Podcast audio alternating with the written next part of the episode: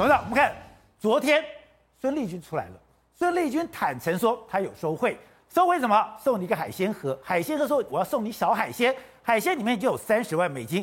跟你说这个只是小钱，现在真的确定是孙立军真的有胆子，他真的搞一个谋杀行动，他真的想要杀掉习近平。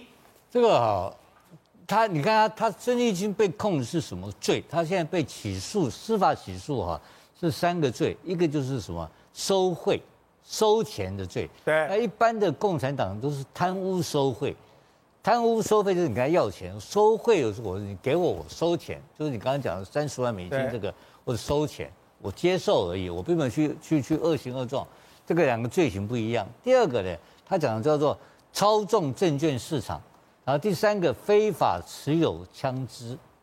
那我请问你了，非法持有枪支？我请问你，这个很怪嘛啊？哎，你公安部副部长可不可以持有枪支？不，当然可以啊。公他他执行，他就他执行首长保卫任务啊，对不对？收贿、操纵证券市场、非法持有枪支，提起公诉。好，这是他的。我现在讲的是，但是第一个党的双开的时候。所起诉的罪名，所起持有罪名是什么？念给大家听啊。他说，第一个是从未树立哈有理想信念，这第一个心理上的问题。第二个，政治野心呢极度膨胀，呃，这个就很严重。政治野心，政治野心极度膨胀哦。第三个呢，政治品质啊极为恶劣，然后私藏私放大量涉密材料。什么叫市场释放特密材料？我告诉你好不好？因为他是公安部副部长，对，他可以监听谁，你知道吗？中央政治局委员，他把领导，他要把领导通通监听，所有的监听跟保卫是同一件事情，通通他负责。你跟谁讲电话，他通通可以监听，他通依法可以监听。但他把这个东西藏在口袋里面，私藏，他要干什么？大家说这是搞这个，那你搞了那么多事情，请问你，你现在党纪处分是那么多事情，对，然后你说你这个政治野心极度膨胀，什么意思？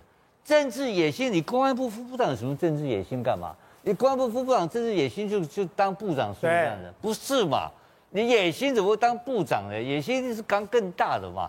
他一个小小公安部部长有凭什么有政治野心呢？那是不是野心还有谁呢？好，那问题问题是那么大的一个指控，结果最后变成三个罪，就是操纵市场、持有枪支。